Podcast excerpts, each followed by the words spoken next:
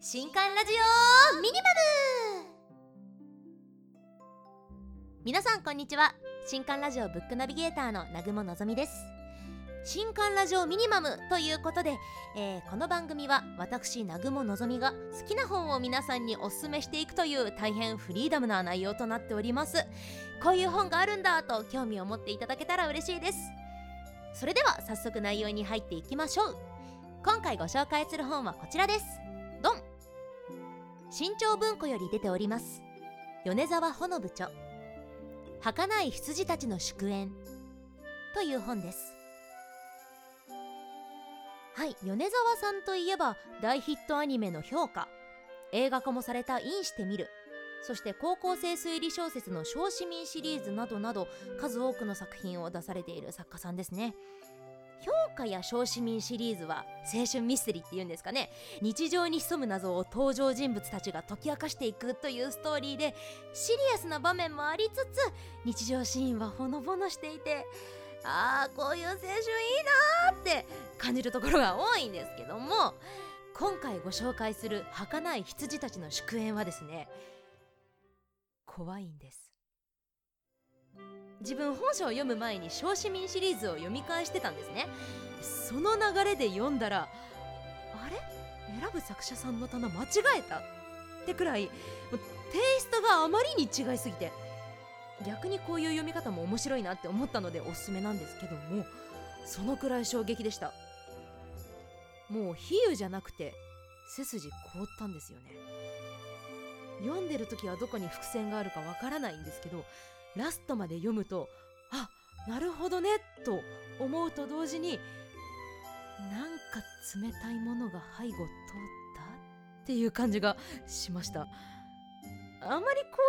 ういう風に脅しすぎても怖くなくなっちゃうかなって思うんですけどひたひたって文章から冷たいものは確実にやってきます。決して幽霊的な怖さではないんです。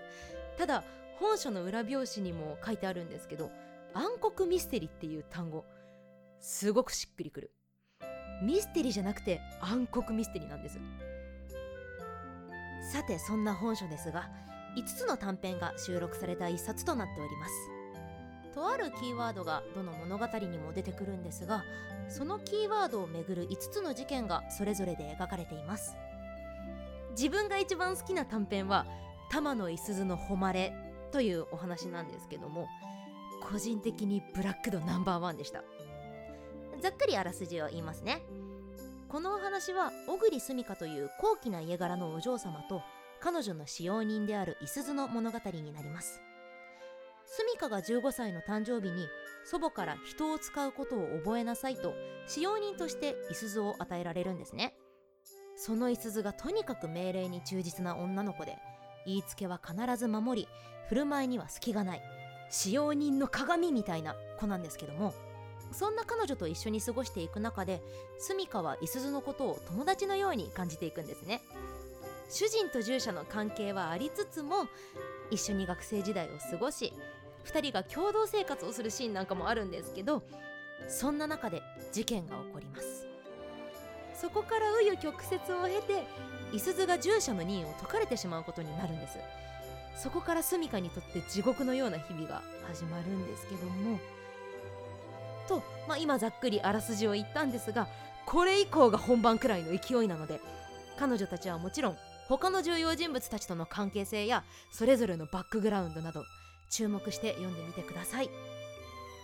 あと最後に解説もぜひご覧いただきたいです。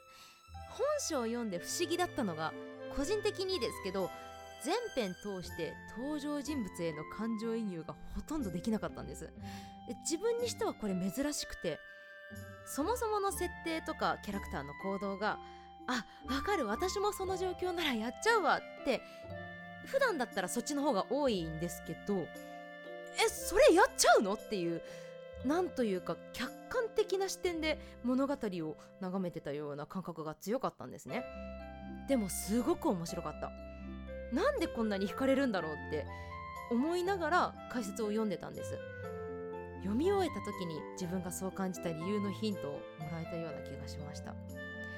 ここではネタバレになっちゃうのであんまり言えないんですけども5編の短編そして解説全部ひっくるめてシビアで